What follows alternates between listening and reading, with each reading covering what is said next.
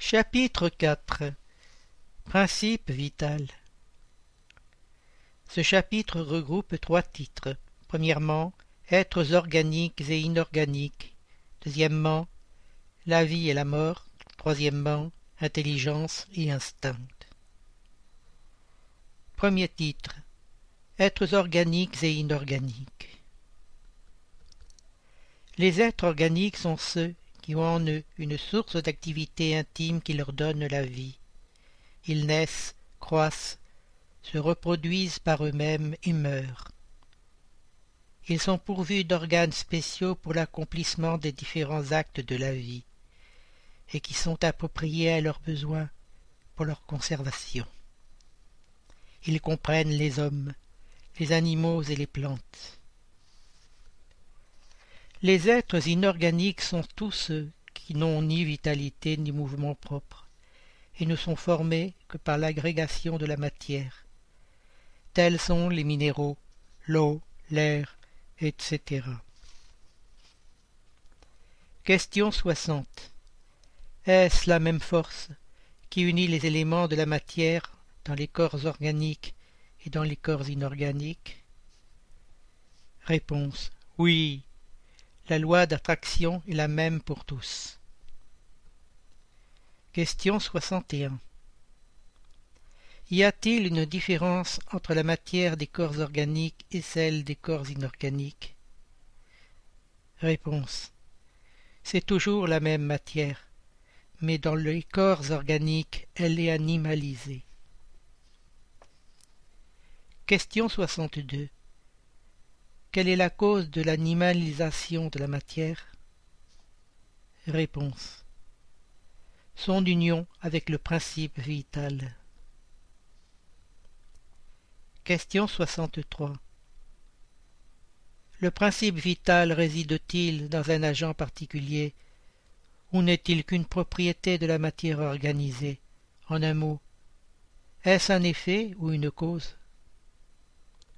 Réponse. C'est l'un et l'autre. La vie est un effet produit par l'action d'un agent sur la matière. Cet agent sans la matière n'est pas la vie, de même que la matière ne peut vivre sans cet agent.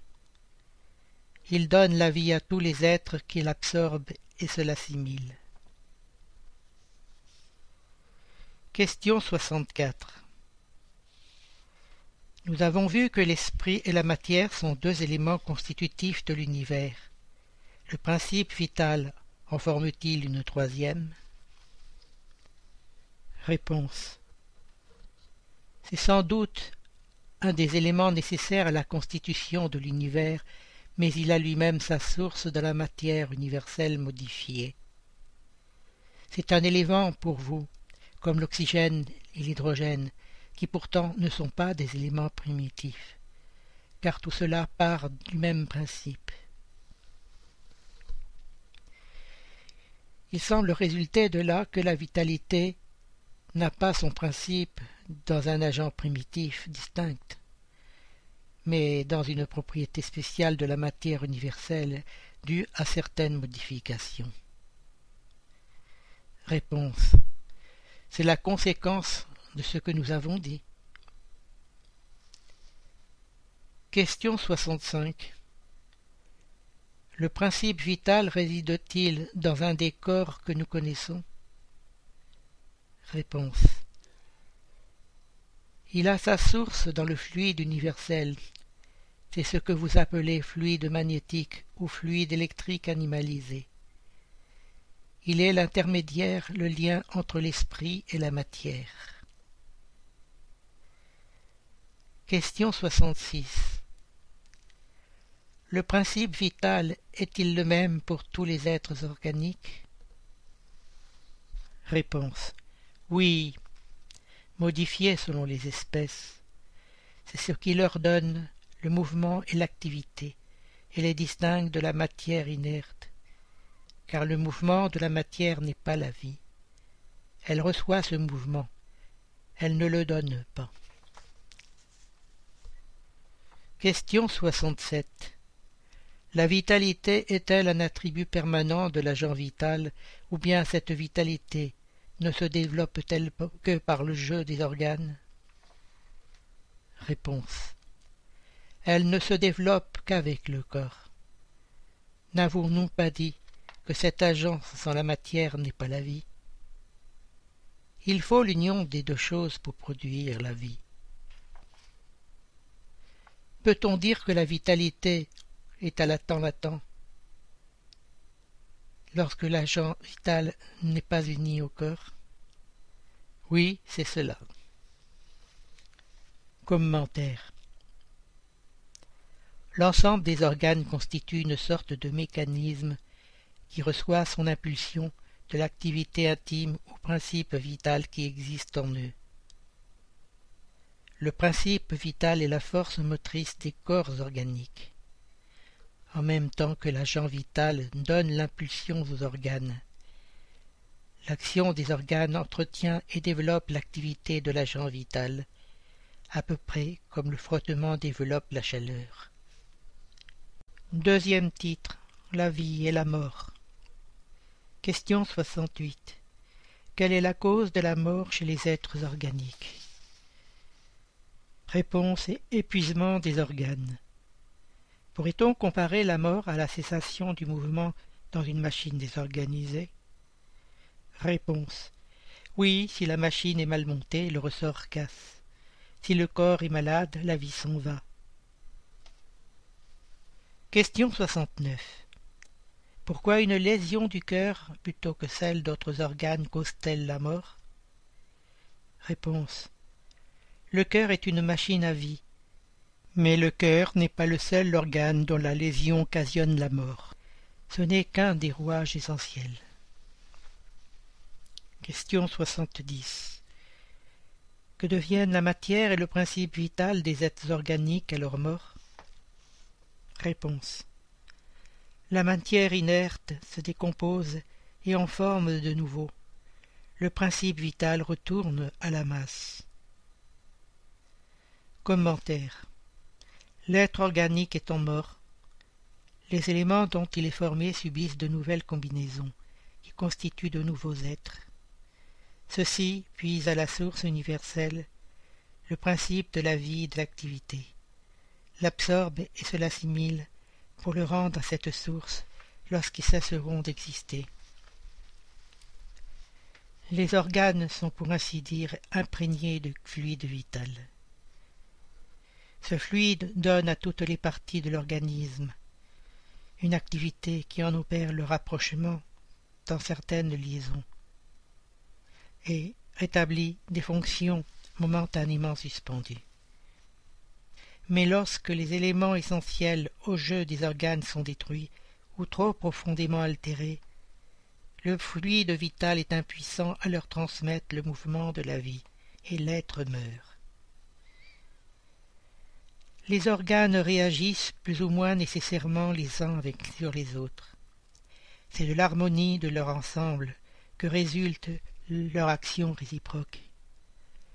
Lorsqu'une cause quelconque détruit cette harmonie, leur fonction s'arrête, comme le mouvement d'un mécanisme dont les rouages essentiels sont dérangés, telle une horloge qui s'use avec le temps ou se disloque par accident et que la force motrice est impuissante à mettre en, mouvement. Nous avons une image plus exacte de la vie et de la mort dans un appareil électrique. Cet appareil recèle l'électricité, comme tous les corps de la nature, à l'état latent. Les phénomènes électriques ne se manifestent que lorsque le fluide est mis en activité par une cause spéciale alors on pourrait dire que l'appareil est vivant. La cause d'activité venant à cesser, le phénomène cesse. L'appareil rentre dans l'état d'inertie. Les corps organiques seraient ainsi des sortes de piles ou appareils électriques dans lesquels l'activité du fluide produit le phénomène de la vie. La cessation de cette activité produit la mort. La quantité de fluide vital n'est point absolue chez tous les êtres organiques. Elle varie selon les espèces.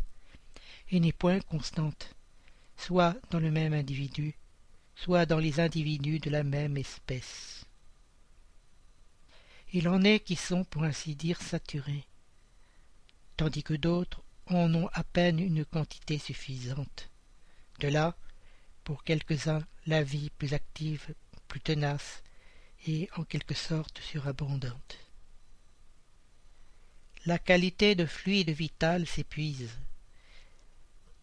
Elle peut devenir insuffisante pour l'entretien de la vie si elle n'est renouvelée par l'absorption et l'assimilation des substances qui le recèlent. Le fluide vital se transmet d'un individu à un autre individu. Celui qui en a le plus peut en donner à celui qui en a le moins, et dans certains cas rappeler la vie prête à s'éteindre. Troisième titre Intelligence et instinct. Question 71. L'intelligence est-elle un attribut du principe vital? Réponse. Non, puisque les plantes vivent et ne pensent pas. Elles n'ont que la vie organique. L'intelligence et la matière sont indépendantes, puisqu'un corps peut vivre sans intelligence. Mais l'intelligence ne peut se manifester que par le moyen des organes matériels. Il faut l'union de l'esprit pour intelligenter la matière animalisée. Commentaire L'intelligence est une faculté spéciale propre à certaines classes d'êtres organiques et qui leur donne, avec la pensée, la volonté d'agir, la conscience de leur existence et de leur individualité, ainsi que les moyens d'établir des rapports avec le monde extérieur et de pourvoir à leurs besoins. On peut ainsi distinguer, premièrement, les êtres inanimés formés de matière seule, sans vitalité ni intelligence, ce sont les corps bruts. Deuxièmement, les êtres animés non pensants, formés de matière et doués de vitalité, mais dépourvus d'intelligence. Troisièmement, les êtres animés pensants, formés de matière, doués de vitalité et ayant de plus un principe intelligent qui leur donne la faculté de penser. Question 72. Quelle est la source de l'intelligence? Réponse. Nous l'avons dit, l'intelligence universelle. Pourrait-on dire que chaque être puise une portion d'intelligence à la source universelle et se l'assimile, comme il puise et s'assimile le principe de la vie matérielle? Réponse. Ceci n'est qu'une comparaison, mais qui n'est pas exacte, parce que l'intelligence est une faculté propre à chaque être et constitue son individualité morale. Du reste, vous le savez, il est des choses qu'il n'est pas donné à l'homme de pénétrer, et celle-ci est du nombre pour le moment. Question 73. L'instinct est-il indépendant de l'intelligence? Réponse. Non, précisément, car c'est une espèce d'intelligence. L'instinct est une intelligence non raisonnée. C'est par là que tous les êtres pourvoient à leurs besoins. Question 74.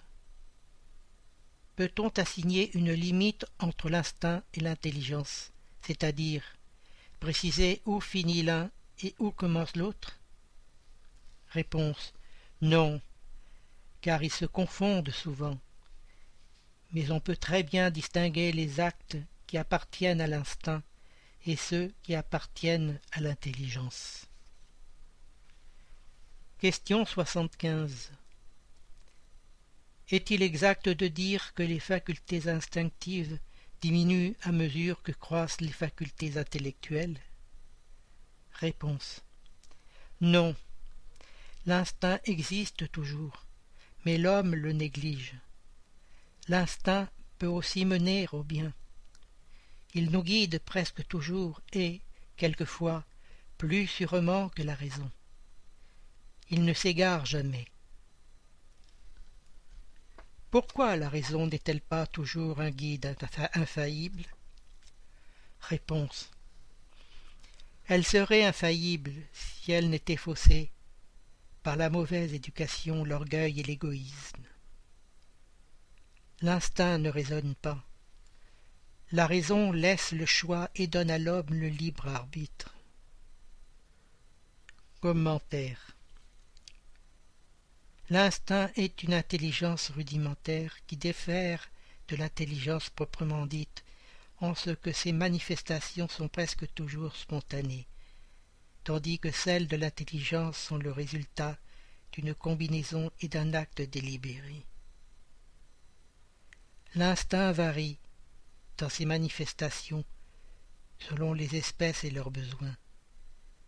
Chez les êtres qui ont la conscience et la perception des choses extérieures, il s'allie à l'intelligence, c'est-à-dire à la volonté et à la liberté.